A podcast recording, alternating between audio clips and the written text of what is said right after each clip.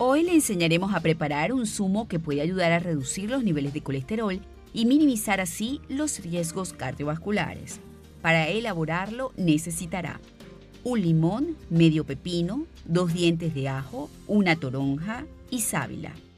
Exprima el jugo del limón y de la toronja, corte en rodajas el pepino y machaque los dos dientes de ajo. Luego lleve todos estos ingredientes a la licuadora y agregue un pedazo del tamaño de una cuchara del cristal de sábila. Licúe todo muy bien y tome un vaso por día tres veces a la semana.